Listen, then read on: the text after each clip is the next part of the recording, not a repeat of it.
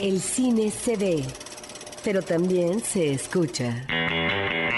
Se vive, se percibe, se comparte. Cinemanet comienza. Carlos del Río y Roberto Ortiz en cabina.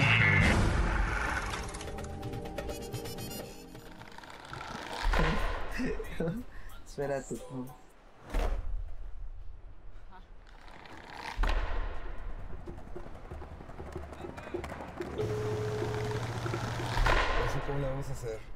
Thriller, me va a traer 6 mil dólares y le damos, ¿ok?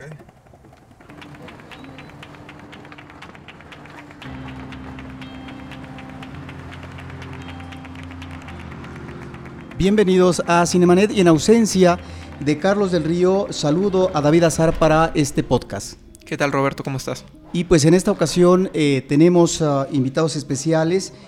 Se estrenó recientemente en el último Foro Internacional de la Cineteca Nacional en la película Te Prometo Anarquía, director Julio Hernández Cordón, bienvenido. Hola, muchas gracias por la invitación. Y también uno de los actores principales, Eduardo Martínez, que hace el personaje de Johnny en la película. Hola, buenas noches, ¿cómo están? Gracias. Pues una película que eh, se presentó en Morelia, ha estado en algunos festivales y que ahora que estuvo recientemente en Cineteca Nacional, pues causó mucha expectativa, muy buena audiencia. Platícanos brevemente, eh, Julio, de qué trata tu película. Ok, es una historia de amor gay o masculina de dos chicos que patinan, que se conocen de toda la vida y ellos se dedican a traficar sangre de manera ilegal, llevan a sus amigos a a, que los ordeñen o a donar supuestamente. Y por X o Y razón resulta que hacen negocios con, con el narcotráfico, ¿no? Que necesitan sangre para, para sus heridos, no se sabe muy bien para qué. Y es la historia de dos chicos que se meten en problemas, pero sobre todo es una historia de amor, ¿no? Es una película que está como inspirada en el cine negro, Con estos amores fatalistas y es una película que habla sobre el presente de lo que sucede en, México. ¿Cómo es que en tu guion eh, logras imbricar estas dos situaciones? Por un lado, una relación eh, de necesidad afectiva y de relación amorosa entre dos chicos, y por otro lado, un contexto turbulento, difícil, violento en México. Pues son cosas que, que a mí me gustan, ¿no? Narrativamente. Me gustan mucho los personajes que son outsiders, gustan las películas que tengan como estos momentos de tensión y sobre todo intento hacer un cine que refleje el espacio y el momento geográfico de, en el que me encuentro, ¿no? Entonces, para mí era muy importante hacer esta película, hablar de lo que siento que me afecta, ¿no? Toda esta violencia que ya no sé si es crimen organizado o realmente ya es eh, eh, una violencia contra la población civil por parte tanto del crimen organizado y por parte del gobierno. Estamos como en medio de dos frentes que, que, finalmente son estas guerras extrañas que no tienen que ver nada con política ni, ni religión, sino son por cuestiones económicas, ¿no? que es el tráfico este, Julio, yo te quería preguntar cómo surge la idea del guion, o sea, teniendo en cuenta que pues, es una película con varias capas, este, acabamos de mencionar que es una película de amor sobre todo, pero también yo identifiqué capas como el tema de la homosexualidad y también la falta de identidad entre los jóvenes. Este, como yo, mm, básicamente la pregunta es como qué vino primero y cómo se fue moldeando el guion. Sí, lo primero fue una historia de amor. Inicialmente los chicos iban a traficar con cocaína, pero me pareció como muy común o muy como cliché de cierta manera. Y lo que vino después fue que los chicos fueran patinetos, ¿no? Porque siempre tuve claro que quería hacer una película sobre la Ciudad de México, pero sobre los exteriores, ¿no? La calle. Pero una calle que fuera muy particular, o sea, como, mi, como armar mi propia Ciudad de México. A mí lo que me fascina de, de la Ciudad de México son sus paredes, sus fachadas, ¿no? Cambian de color, hay paredes que tienen azulejos, hay paredes que tienen graffiti, hay como paredes muy grises, hay como una, hay una diversidad de paredes o de muros. Y otra cosa que quise es que finalmente la Ciudad de México no es una ciudad hermosa, es una ciudad fea, como mal diseñada. Pero la idea era como crear una hermosura a partir de la fealdad, ¿no? O sea, a partir del, del encuadre. Parece como una, como como un ejercicio estético, académico, ¿no? Como crear otra ciudad a partir del encuadre, apropiarme de la ciudad. Y, y eso, sobre todo hacer una película de, de cine negro. La primera vez que hago una película de amor. Y bueno, mi hermano es gay y la película se inspira un poquito en él, ¿no? En, en estos chicos gays que les gustan los hombres que parecen hombres, ¿no? Que es así muy claro, él me lo dijo. Gustan los hombres que parecen hombres o si no estaría con una chica. Entonces esa idea dije, bueno, cabe bien, o sea, casa bien que sean skaters o patinetos porque es un, un ambiente muy masculino, muy machista de cierta manera, o sea, es un clan que se mueven puros hombres, casi no hay chicas patinando, se la pasan juntos, eh, todas sus bromas, todo es como un mundo muy entre infantil y, y con muchas hormonas, ¿no? De, de cierta manera. Y de ahí surge, no sé, creo que se me olvidó tu pregunta, pero... pero Sí, o sea, básicamente, o sea, empezó como una historia de amor y pues también como un homenaje a tu hermano. a mi hermano, a los patinetos, eh, muchos amigos que tuve en mi adolescencia patinaban, me juntaba con ellos, ¿no? Las peores peleas que vi fueron peleas de patinetos porque se reventaban la patineta en la cabeza. Me gusta la estética, me gusta cómo se visten, me gusta la- el diseño gráfico de ellos, la música. Eh, creo que es un deporte que se volvió, que forma parte del- de la cultura callejera, ¿no? Que tiene que ver con tenis, con pantalones, con playeras, con música, con calcomanías. El diseño de las patinetas es todo muy visual. Eh, y por otro lado, quería hacer una película de muy, muy como, ¿cómo puedo decir? O sea, de vampiros humanos. Entonces me funcionaba que fueran patine- patinetos, o sea, si, si recuerdan la película se darán cuenta que casi no está, casi no salen en cuadro las tablas. En muy pocas ocasiones salen en cuadro, en cuadro las tablas. Y lo que quería con eso era como dar la sensación que los chicos flotaban por la ciudad, ¿no? Como, como supuestamente hacen los vampiros, ¿no? Y eso, que finalmente pues son chicos que, que lo que los mueve es la sangre, ¿no? Traficar con la sangre, que necesitan la sangre para, para generar dinero. Y, extrañamente ninguno de los dos están jodidos para que digamos... eh, ajá, sino más bien es como... Como están hastiados o aburridos y creo que mucha gente se mete, muchos jóvenes se meten al crimen organizado porque por ingenuidad y por falta de espacios o aburrimiento, ¿no? Ahí es donde está alguno de los elementos eh, eh, narrativos interesantes de la película, la individualidad de los personajes, eh, pero por otra, eh, por otra parte también eh, la convivencia grupal, que creo que está diferenciada. Eh, lo mismo vemos al grupo de los patinetos eh, con ah, el personaje de Miguel y de Johnny en la parte central, pero también otro grupo de meseros de un bar, otro grupo de jóvenes y no tan jóvenes que participan en un deporte de pelota, etcétera. Pero no obstante que vemos estos grupos y la individualidad de los dos personajes principales, pareciera que también lo que nos refleja la película es ah, esta falta de asideros o de báculos eh, ante una situación que no pueden eh, asir del todo eh, los personajes. Pues sí, bueno, creo que a lo mejor me equivoco, pero que las ciudades tan grandes como la Ciudad de México casi nos movemos como por tribus, ¿no? O sea, están como que muy... y uno lo puede ver en los mercados, ¿no? Está la tribu de los carniceros, que son muy particulares, que nadie se quiere meter con ellos en un lío porque son los más fornidos, son los que manejan los, los cuchillos. Están las señoras que tienen las frutas, están los de las flores, están, y todo está muy sectorizado, ¿no? O la misma Ciudad de México, ¿no? Está la calle de República del Salvador, donde están las cosas electrónicas, la otra calle está la calle de los deportes, y todo es como por, por tribus, o sea, supongamos, cuando vas, uno camina por la Condesa o la Roma, ve gente que sabe que no, no vería en otro lugar de la ciudad, y cuando uno camina por, o está por satélite, esta gente no la verías en otro lugar, y, y casi es todo como por como, como pequeños clanes, ¿no? A veces se mezclan. Y creo que todo es como por igual, supongamos en el mundo del cine es como una argolla, en el sentido de que finalmente te juntas con la gente que hace cine y, y tu círculo no se amplía tanto si, bueno, en la mayoría de los casos, ¿no? Igual en el caso de Pelucas o del personaje de Johnny, en la realidad solo se junta con patinetos, ¿no? Y solo se junta con patinetos y está con patinetos 14 horas al día, ¿no? Y creo que, que creo que cada vez somos más individuales, ¿no? Obviamente, pues la, tecnología incentiva eso, ¿no? A mí me sorprende mucho ver gente en la calle hablando sola y luego me doy cuenta que está hablando por, por su celular, ¿no? O todos van en el metrobús, en el metro eh, chateando, o la gente ya prefiere tomar Uber por, por ir- seguir chateando, ¿no? Y ya cuando están cara a cara, la gente no habla, ¿no? Los jóvenes no hablan, sino están chateando.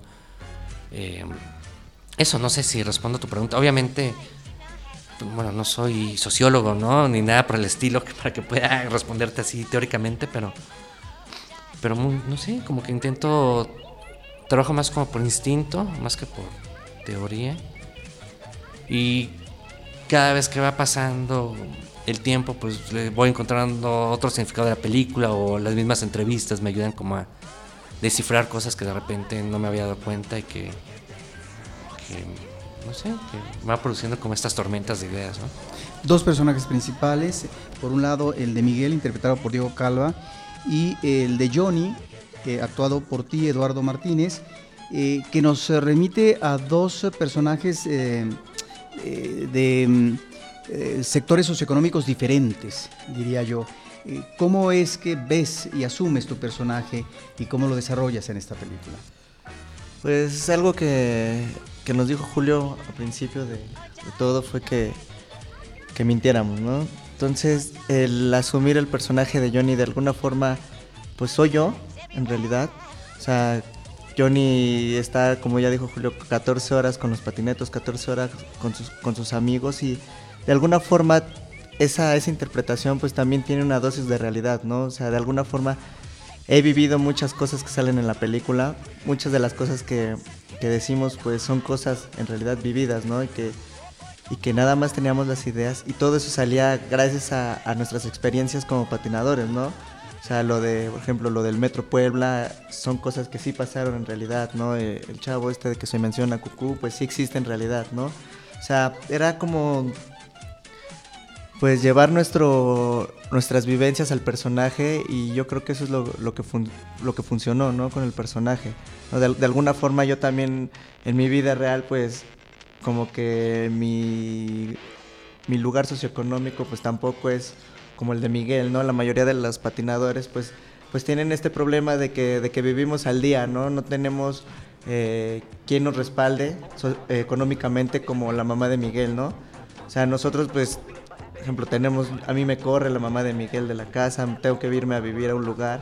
Y esa es la realidad de los patinetos, ¿no? O sea, los patinadores mexicanos están, están viviendo un día a día en el cual tienen un trabajo de ocho horas y tienen hijos y aparte, y eso lo, lo parten en todo el día para tener una hora o dos horas de patinar, ¿no? Entonces, esas cosas pues, pues sí pasan, ¿no? En la realidad, estamos en una, en una ciudad en la que nos devora de alguna forma diariamente si, si no estás en constante trabajo, ¿no? O sea, si no haces nada, pues obvio vas a...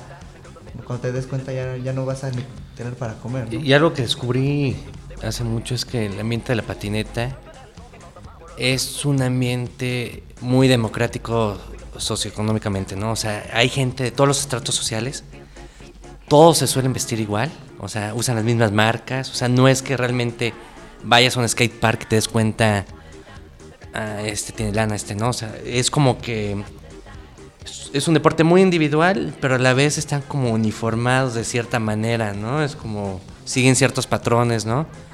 Creo que utilizan las mismas tablas, los mismos tenis, eh, las playas, todos andan con, pues, con la ropa sucia porque están haciendo deportes, arrastran, eh, caen, ¿no? Eh, si está roto, no sé, creo que, que es un...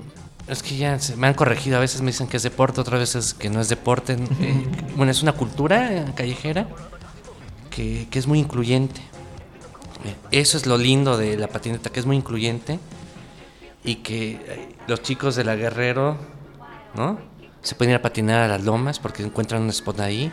O los de las lomas de repente se van a, a, a Tlatelolco porque pasa algo y no hay problema, o sea, no hay como rivalidad, no hay nada, todo es como es como una hermandad muy extraña porque en otro sentido también la patineta no es que o sea, sí hay gente que es pro, profesional y que puede vivir de eso, pero no hay una competencia en la calle, ¿no? De quién es mejor o quién es peor, ¿no? Al contrario, si Pelucas hace un truco, pues toda la gente lo festeja. Y si no lo hace, lo animan para que siga adelante, para que pruebe más, intente más veces, ¿no?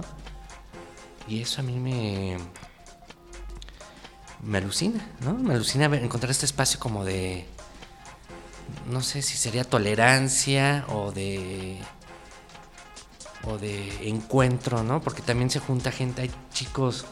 Pueden haber chicos de 11, 12 años patinando con gente de 42 años y, y todos coinciden y todos escuchan la misma música, es como muy uniforme. En, la película es eh, la patineta el elemento de encuentro de los personajes, eh, individualmente en términos de una relación amorosa, pero también como grupo. Y en ese sentido, eh, creo que la película agrega, abona en situaciones de estos personajes principales que son Miguel y Johnny, que, decía yo, pertenecen a sectores socioeconómicos diferentes, pero que también provienen de familias o truncas, eh, familias eh, incompletas, o que no obstante que pueda existir el padre y la madre, finalmente están ausentes. Y es a partir de la patineta y conexiones eh, con ciertas actividades clandestinas y no propiamente legales, donde van encontrando un sentido a la vida. Sí, como un aburrimiento, como, como ser dueños de su destino, ¿no? De repente de mala manera, ¿no? Con también un acto de rebeldía también como sentir que pueden salirse con la suya. Y algo que también me gustó o me gusta de la película, que es esta relación de amor que normalmente, debido al tema de las telenovelas, siempre el, que tiene más lana es el, el que lastima al, al, que está más frágil, ¿no? Y aquí es como el, el, que no tiene tanta lana, es el que le rompe el corazón al otro y vemos que el otro eh, lo tiene todo, pero a la vez no tiene nada, ¿no? O sea, porque finalmente los amigos son de él, la gente, él, tiene, él cree que tiene el poder, pero realmente no lo tiene porque le sale el tiro por la culata. No es dueño de, de su corazón, ¿no? Pelucas es dueño, el personaje Pelucas es dueño de su corazón, puede decidir estar con la chica, con el otro, puede decidir si le contesta o no el teléfono y no le pasa nada, ¿no? Puede estar con los dos al mismo tiempo.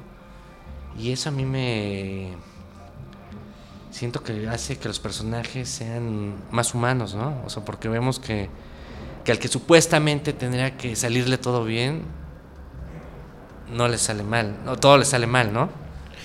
Julio, tú optaste por no, más bien por no reconstruir lo que son los personajes, sino atrapaste personajes que son lo que tú representas en la película. Entonces mi pregunta es, ¿cómo fue el proceso del casting? Y también, ¿cómo fue trabajar con, o sea, cómo lograste sacar lo que tú querías, incluso cuando los personajes que tenías en la película eran los mismos en la vida real. Bueno, los puse en situación, ¿no? Les dije desde un inicio que no iban a actuar, que íbamos a mentir, que todo el mundo sabía mentir, que todo el mundo sabe mentir y que les expliqué que una buena mentira tiene dosis de realidad y dosis de, dosis de ficción, ¿no? Y que para, una, para que una mentira se sustente tiene que tener datos que puedan ser, que, puedan ser comprobables, ¿no?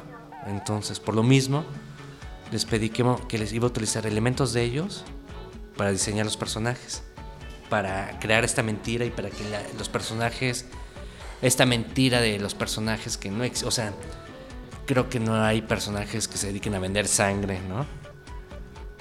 A los narcos, pero vamos a hacer que esto sea, que parezca verídico, ¿no? Y sí les fui muy claro, les dije, ¿saben qué chicos? No lo tomen a mal, pero me voy a robar su voz, me voy a robar sus movimientos, me voy a robar la manera de vestir. En vez de crear una biografía de personaje, ustedes son la biografía del personaje. No tienen que preguntarme de dónde vengo, qué sé yo, sino son ustedes en una situación y van a mentir en esta situación. A los chicos los busqué por Facebook. Eh, suelo trabajar con actores no profesionales y en esta peli sentí que era lo mejor porque necesitaba gente que se viera creíble sobre una patineta, ¿no? Que se sintiera que, que tenían calle, ¿no? Y obviamente los dos la tienen de repente de diferente manera, pero también Diego es un chico que que empezó muy joven a estar en la calle, que conoce a medio mundo, que, que, patinaba. Y Pelucas, bueno, Pelucas tiene más edad, o sea, es Tragaños, tiene 33 años, ¿no? Diego tiene 24, hizo la película con 22. Eh, y eso, eh, sí, los, no es que los haya utilizado, sino más bien me inspiré en ellos para hacer mis personajes. Ahora, eso eh, que estás diciendo nos lleva a que uno de los ingredientes favorables, eh, convincentes en la cinta, es ah, la actuación, en donde, como tú dices, entregas buena parte del elenco de actores no propiamente profesionales. Pero hay eh, varias cosas más que es interesante resaltar, como decía David, hay capas en la película.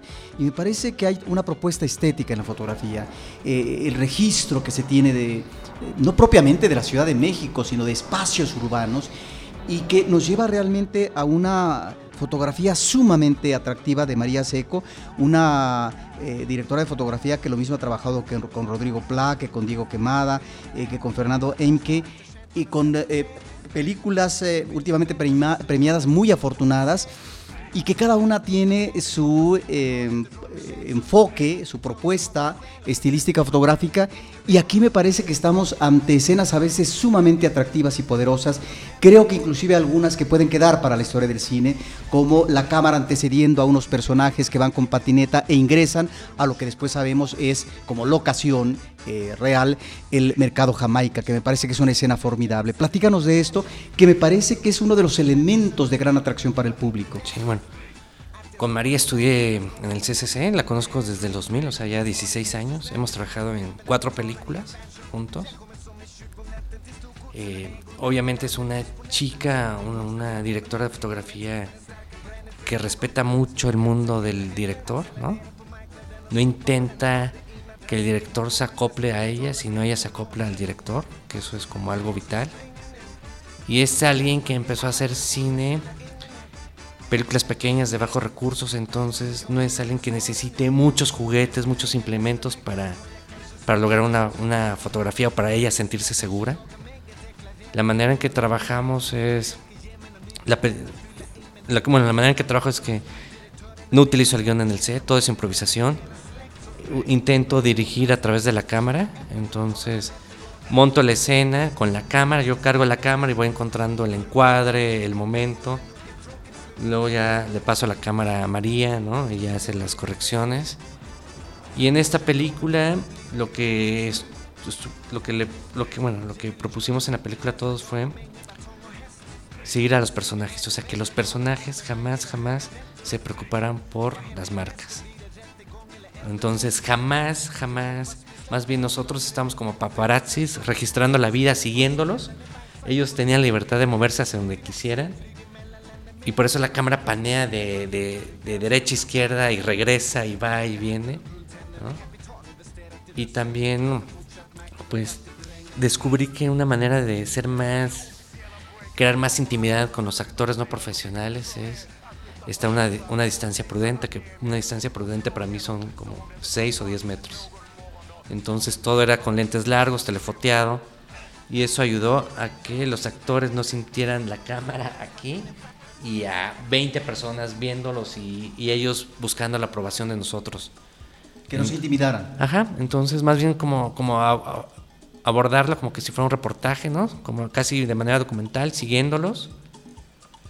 De repente sí les daba tips, ¿no? Bueno, agárrase esto, vas para allá, pero podía ser, en, no tenía que ser eh, precisamente en, en, un momento, sino cuando ellos lo sintieran orgánico, o sea, eso se buscó que fuera todo orgánico, que se sintiera que, que no están pensando en decir el diálogo o no están pensando en subirse a la patineta, sino cuando ellos lo, lo sintieran como necesario. Eh, a lo mejor Pelucas dirá ahorita, pero no me di cuenta de eso, ¿no? fue parte del proceso, ¿no? Que, que jamás, las indicaciones jamás fue, bueno, cuentas 10 segundos y te subes a la patineta y después de tal palabra, ¿no? Lo que sí hicimos es que Diego me ayudó bastante, ¿no? O sea, Diego era como mi pivote de básquetbol, ¿no? O sea, él el que repartía las bolas, el con el que improvisaba y hacía que los demás le siguieran el juego, ¿no? De cierta manera. Eduardo, pues en cuanto a la experiencia de hacer la película, ya Julio nos contó acerca del rodaje, ¿no? El momento de producción. Pero yo te quiero preguntar a ti sobre todo que pues no vives en este universo del cine como tal, como Julio lo hace. Tu experiencia después de ver el producto final, después de ver la película, ¿qué emociones tuviste? O sea, ¿qué, qué te impactó más? ¿Qué te impactó menos? ¿Qué sentimientos encontrados por allá tuviste? O sea, no sé, tu experiencia en general. Claro, pues, un día que se invitó a ver el- cómo había quedado, fuimos al cine Tonalá, fuimos parte del crew. Y yo tenía una idea, ¿no? De por lo que había hecho, pero pues que estuve muy lejos la idea que, me armé en mi cabeza a, a- a lo que al término, ¿no? O sea, cuando vi la película por primera vez fue la primera escena pues es un poco incómoda para mí, ¿no? Entonces, a partir de eso, o sea, yo estaba tan, tan preocupado, un poco preocupado a partir de eso, que cuando la empecé a ver, que dije, ching, ¿qué va a pasar? Pero después de eso se me olvidó, ¿no? Que yo era el que estaba en, en la película y la disfruté como cualquier otra película, ¿no? O sea, al final me di cuenta que era yo el que, el que salió y, y, fue una experiencia muy padre porque, o sea, me gustó tanto el resultado que, o sea, no lo dije tampoco en ese momento, como que me lo guardé, que, que me sentí demasiado emocionado y con mucha suerte de, de estar en, ese, en el momento indicado para hacer un trabajo como este, ¿no? De, alguna forma, pues, todos tenemos gustos dentro del cine, ¿no? Hemos, hem- unos han visto más cine que otros, pero el ver esta, esta obra, pues, pues me movió mucho, ¿no? O sea, porque tiene muchas cosas que a mí me gustan, tiene patineta, tiene problemas, o sea, tiene, tiene amor de alguna forma, tiene cachondeo, ¿no? Entonces, eso, eso tienen pues las películas que te, que te mueven, que te hacen sentir algo, ¿no? Y ahora que ya la hemos visto como 10 veces, pues, pues también sigue, se sigue sintiendo algo, algo, ¿no? De que, de que, de que, se hicieron las cosas bien, ¿no? Aparte, pues gracias a la película, pues he viajado a otros países, ya, ya fui a Portugal, a Cuba, a este, a Suiza, ¿no? O sea, me va bien. Bueno, y en La Habana muy bien porque recibieron Claro. eh, premio, creo que la dupla como actor, ¿no? Sí, sí, sí, le ganamos el coral a mejor actuación, Diego y yo. Y, y- y fue algo también un- un- una sorpresa, ¿no? O sea, yo de por sí siento que, que ya gané, ¿no? De más con, con todo lo que está pasando y que al otro, y, o sea, y llegando me dice Julio, oye, que ganaron mejor actuación en Cuba. Y yo, ay, ajaras, pues conozco a Julio, ¿no? Y, y no, y era verdad y fue algo de, wow, o sea, que un trabajo este, donde haya participado esté, esté generando tanto, para mí, para mí es muy importante, ¿no? O sea, ni siquiera patinando me han aplaudido tanto como ahora en la película. Julio, otro elemento importante a destacar y que le sienta muy bien narrativamente a la película es la música. Hay momentos en donde prácticamente, si no toda, buena parte de una melodía está presente acompañando a las imágenes, a una acción determinada como si fuera una especie de videoclip, pero no es un videoclip. Es parte de la película. ¿Cómo es que finalmente esta música se corresponde convenientemente a una película que está eh, planteando finalmente un drama, pero que finalmente tiene también estos momentos que me parece que funcionan muy bien para el espectador? Eh, l- casi un 80% de las canciones que salen en la película, con ellas escribí el guion. Entonces, y por otro lado, muchas de esas canciones, cuando estaban en rodaje, cuando yo, eso lo puede asegurar Pelucas, cuando decía corte, lo, lo que hacía inmediatamente era ponerme los audífonos y escuchar la canción para intentar mantener la atmósfera que yo quería, ¿no? O mi atmósfera, ¿no? Como como la cadencia de la cámara o los movimientos de ellos, ¿no? Y como no salirme. Y además, por otro lado, estaba como muy intimidado. La primera vez que hacía una película con tantas personas de crew, ¿no? Había hecho películas máximo con 15 personas y de repente estaba rodeado de 60 personas o más. Y sí me sentía como intimidado de que todo el mundo me está viendo a ver qué decidía yo, ¿no? Entonces, una manera de como blindarme, ponían los audífonos. Y, sumado a que es la primera vez que tengo una película con presupuesto donde pude comprar las canciones que yo quería, ¿no? Entonces eran canciones que yo quería que le dije a la producción, esas canciones tienen que salir sí o sí, y no hay excusa porque hay lana.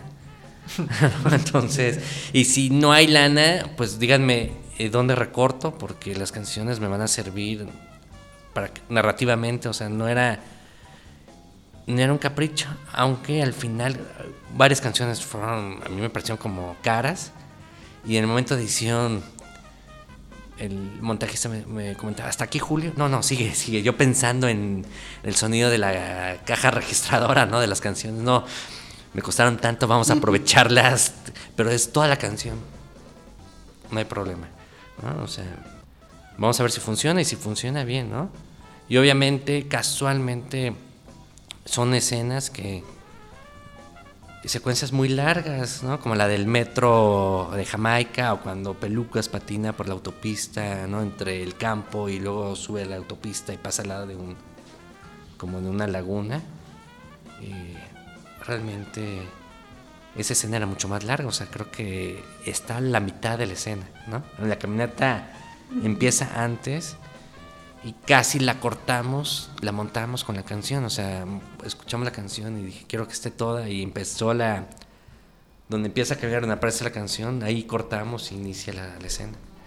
Bueno, pues yo solo quiero hacer aquí una mención en especial para eso de la música, o sea, para todos los que están escuchando el podcast, a mí lo personal me pareció un muy buen manejo de música, muy buen gusto y yo no sentí que haya sido una longitud en las escenas como que irrelevante en cuanto a la música. Siento que todos entraron bien, sobre todo esa escena en la de la autopista con los iracundos. Pues ya te dije yo en el coche que incluso usé la aplicación de Shazam para robarte dos rolas de la película, así que en ese aspecto muchas felicidades. Y también preguntarte una vez, Julio, este, si ya tienes algún proyecto próximo que sigue para ti en, en el cine. Sí, tengo, estoy con tres proyectos. Uno lo voy a hacer en octubre de este año, es en Costa Rica. Se llama Tarde. Voy a trabajar con actrices profesionales de Costa Rica. Justamente ayer empezó la campaña de crowdfunding en Indiegogo. Y, bueno, es una película que,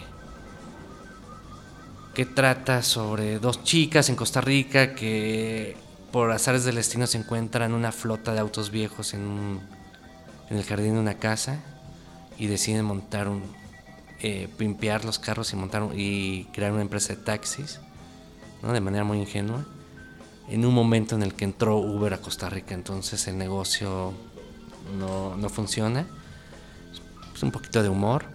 Y la otra peli es una adaptación, bueno, si quieren apoyarme, pues está la campaña, se llama Tarde Indiegogo, ¿no? Sería lindo si nos pudieran apoyar desde México. La otra peli es una adaptación muy libre sobre una novela que me gusta mucho, que me acompañó en la infancia, que se llama Huckleberry Finn de Mark Twain. Es una novela, es una, una historia que voy a adaptar en México, en el presente, en el Mar de Cortés. Y es una inspira o sea, está inspirado, ¿eh? No, no es como muy cercana a la novela, sino más bien como captar la atmósfera de la novela. Y mezcla dos cosas que me gustan, que es el béisbol y el tema del narcotráfico no es que me guste, pero siento que, es algo que le ha dado en la madre al país y que, y que es necesario como registrarlo para entender y para reflexionar y para... Y para ¿cómo se, no sé, ya se me fue la palabra, ¿no? Pero... Y sobre todo porque también me gusta mucho el cine negro, entonces quiero como seguir haciendo películas como que, siento yo que son como de cine negro, ¿no? Obviamente apropiándome el género. Y la tercera película eh, está inspirada en mi adolescencia. Yo crecí en Texcoco, en el Estado de México. Y es de un chico de finales de los años 80 que se cree Robert Smith. Usa peluca y todo, se delinea y vive en un pueblo de charros donde creen que es Joto porque, porque es medio darketo. Regresando a Te Prometo Anarquía, eh, te quiero preguntar si eh, hay un homenaje consciente, eh, porque si tu historia nos remite a la marginalidad, en buena medida, marginalidad de los personajes en el ámbito material, pero también podríamos hablar de una marginalidad existencial. En el caso de Miguel, el personaje principal, que tiene todo en la vida materialmente, entre comillas, pero que busca su propio asidero a través del amor, a través de una relación con Johnny, que es, digamos, un chico bisexual. Y estamos entonces en esa marginalidad ante referencias fílmicas. Y las referencias fílmicas creo que están en una directora que hace dos películas muy importantes sobre el mundo de la marginalidad en Ciudad de Nezahualcóyotl, que es Nadie es inocente de 1986 y Nadie es inocente 20 años después, eh, de 2010, eh, donde regresa a ver los personajes integrantes de un grupo musical que se llamaba Los Mierda Punk. Y efectivamente, casi al final de la película vemos muy brevemente, eh, de manera parcial, a Sara Minter como madre del personaje de Miguel. Platícanos de eso. Bueno, eh, Nadie es inocente aquí. Es una de mis películas favoritas mexicanas. O sea, creo que la podría poner dentro del... No soy mucho de listas, pero creo que estaría en la, eh, dentro de las primeras cinco películas, ¿no? Yo cuando la vi me alucinó la voz en off de la película. Me alucinó que una chica bien se metiera a Ciudad Neza en 1984, ¿no? Me pareció como increíble, me pareció como, no sé, muchas cosas y esa realidad que, que ella logra, que logró capturar, ¿no? Y además con una poesía visual, la escena del tren entrando a Nezahualcóyotl, no sé, muchas cosas, Nezahualcóyotl lleno, lleno de, de tierra. Eh, y sí, salen que admiro. Yo en un momento trabajé en la Cineteca Nacional, en un, programa para descentralizar la Cineteca Nacional. Y me tocó hacer un, un ciclo en Vasconcelos. Invité a, a dos películas que me parecen fundamentales. Una es La Banda de los Panchitos y otra Nadie es inocente aquí de Sara Minter. El director de la banda de Los Panchitos me dejó plantado, no llegó a la presentación. Y Sara Minter llegó, invitó a, llegó con los, con los protagonistas y tuvimos una charla muy amena. Y le dije inmediatamente, oye, yo, perdón, pero yo amo tu película y te quiero hacer un homenaje a mi película, por favor, actúa en ella. Y después, bueno, tenía una presencia mucho más fuerte en la película, en la historia, pero el corte duraba demasiado y tuvimos que reducir varias escenas y, y las escenas que menos le daban en la madre a la película eran donde ella salía, entonces por eso sale muy poco. Y sí, es un homenaje a, a una mujer que, que era artista, que estaba políticamente muy consciente de, de la importancia de la creación, ¿no? Para sensibilizar y para para denunciar o para compartir o sí, para sensibilizar en muchas, muchos aspectos. Y además un ser humano increíble, ¿no? O sea, una de las personas que, que a pesar de todo ese talento que tenía, era una de las personas más sencillas, ¿no? Y amigables que, que conozco del medio. Un gran homenaje poco antes de morir. Y justamente fue muy loco porque a mí alguien me habló, me dijo, oye, Sara Minter está está falleciendo, no sé qué, le hablé, no había visto la película. Me dijo, Julio, mándame la película. Y dije, bueno, pero ¿no te gustaría que la viéramos juntos? No, mándamela, se la mandé. La vio inmediatamente, me habló a las dos horas y media. Me dijo, Julio, me fascina, estuvimos hablando de la película. Me invitó a comer un lunes. Yo tenía que ir de viaje, un lunes o martes, y creo que falleció el sábado o el domingo, ¿no? Entonces, no me pude despedir de ella, pero bueno, pudo ver la, película y creo que fue una que eso hace que pues que me pude haber, que nos pudimos haber despedido de ella todos todos los que participamos participamos en la película. Bueno, pues eh, esta es una película, Te prometo inocencia. Te prometo anarquía. Te prometo anarquía, te prometo anarquía. También promete inocencia. También promete inocencia. Eh, Quién sabe, porque a lo mejor los personajes ya eh, van rumbo a la madurez, tal vez en algún momento. Lo que sí es que es una película que eh, eh, ha estado en festivales, ya nos decías tú, Eduardo, festivales internacionales, ha estado en Morelia y demás en México. ¿Cuál es el itinerario siguiente? Creo que está teniendo muy buen eco en la Cineteca Nacional, ahora en el reciente Foro Internacional, una de las dos películas mexicanas que han cobrado, creo que, una buena audiencia. ¿Y cuál es entonces a continuación el camino? Bueno, el estreno comercial, creo que es a finales de agosto, en las dos cadenas principales. Después vamos a... Viajo yo a Vancouver a presentar la peli en un festival de cine latino.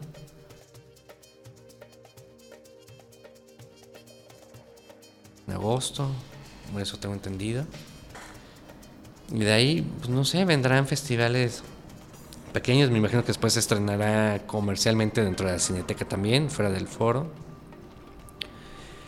Y no sé, yo creo que ya la, la película ya es un barco que zarpó y ya depende del viento hacia dónde la lleve, ¿no? Ya está desde hace un año fuera de mis manos hacia qué dirección va la peli, ¿no? Y lo único que me gustaría pensar es que esta película nos permita a toda la gente que trabajó en ella hacer más películas, ¿no? Y a, y hacer comunión con el público, ¿no? Creo que es una película que, que por X o Y razón la gente se la ha apropiado o le ha tenido cariño, ¿no?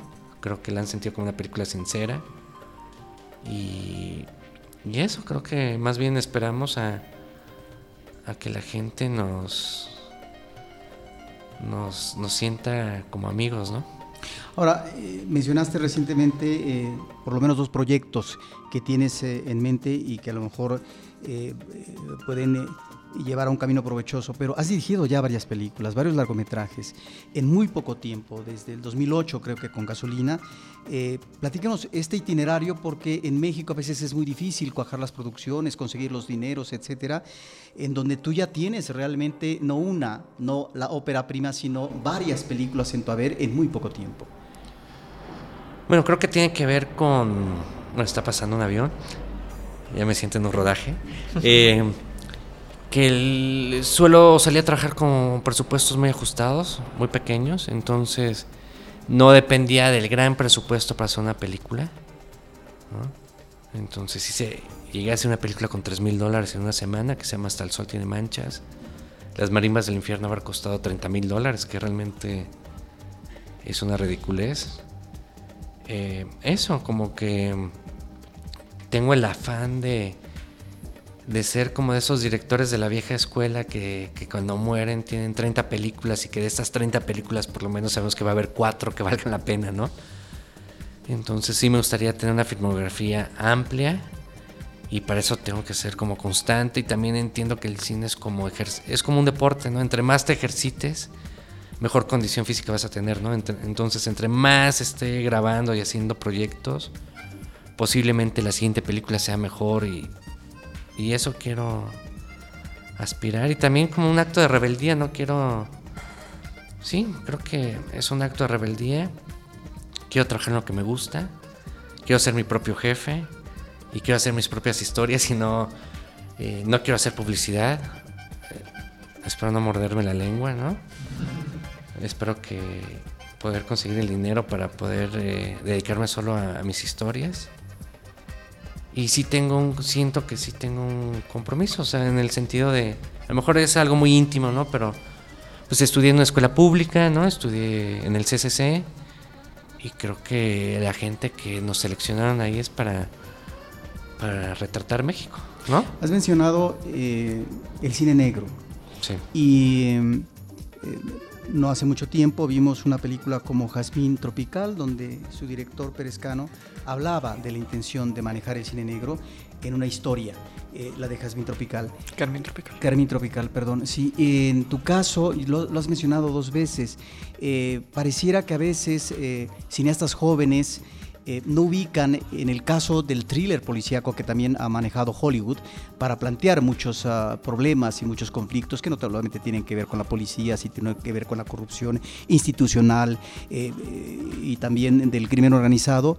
En México, ante una problemática tan cruda que se vive, el thriller policíaco podría ser una, un género muy eh, proclive a poder a partir de este tipo de narraciones eh, presentar situaciones eh, eh, contundentes a partir de una narración de ficción, ¿no? Pues sí, yo crecí con las películas de la tele, ¿no? Del Canal 5, Canal 4 en los 80 y en la noche pasaban películas pues bueno, crecí viendo Los Intocables, ¿no? La serie, ¿no? Combate, todas estas series muy yankees, ¿no? Muy gringas. Y siempre me fascinó el cine negro. Y luego al estudiarlo, sentí que era sumamente humano porque todo lo amoroso terminaba, era muy fatalista, ¿no? Y creo que y que en el amor es cuando los personajes o uno se vuelve frágil, ¿no? Ante la otra persona, ¿no? Ante el otro. No sabemos cuánto va a durar la pareja, no sabemos, siempre estamos pensando en qué momento se acaba esto, o hay miedo, hay paranoia, hay traición, y hay como nos creamos películas, ¿no? Y creo que eso se me hace muy cinematográfico, y creo que, que normalmente todas las películas, normalmente todas las películas tienen una historia de amor, ¿no? Entre líneas otras más presentes que, las demás, pero siempre el amor está ahí. ¿Por qué? Porque eso hace que nos enganchen las, las historias, ¿no? Y no sé, o sea, a mí me gusta mucho Los Miserables, ¿no? Es una novela increíble, la disfruté mucho. Es una historia de amor, ¿no? Eh, está también Los Detectives Salvajes, que pero tiene ahí una historia de amor. Eh, no sé, puedo irme a varias novelas que... O las, o las novelas negras de Asa Larson, ¿no? Esta nórdica, que también tienen historias de amor. O las de... Las de Kerouac, ¿no? En el camino, que también tiene una historia de amor, por más que hable de drogas, qué sé yo. Entonces...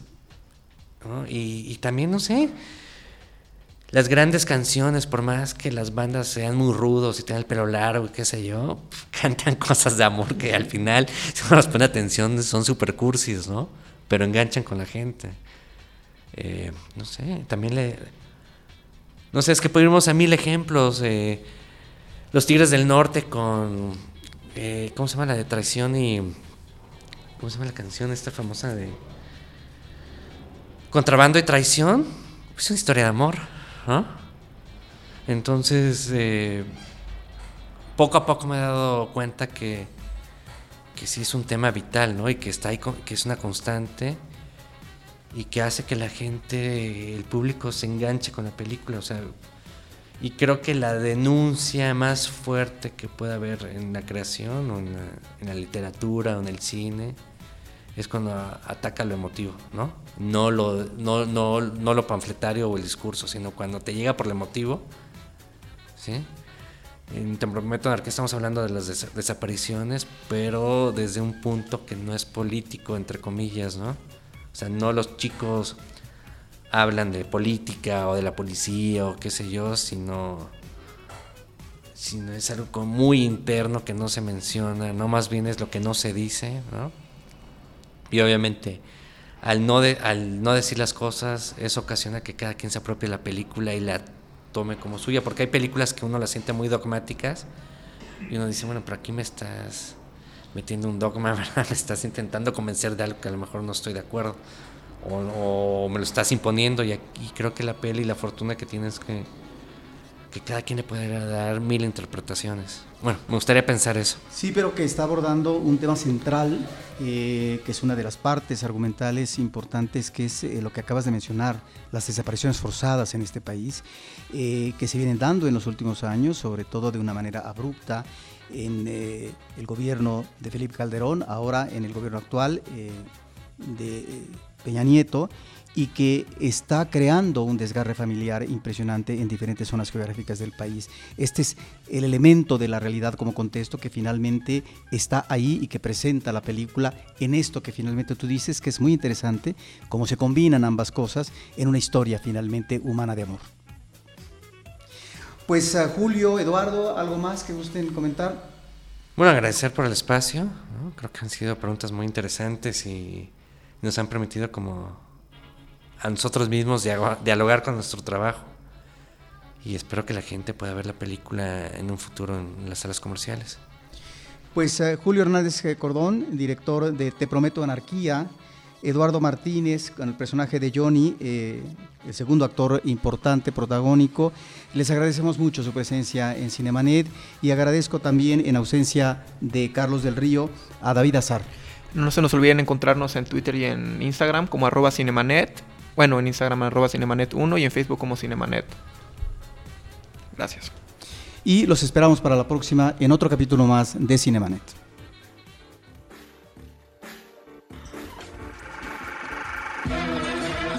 Cinemanet termina por hoy. Más cine en Cinemanet.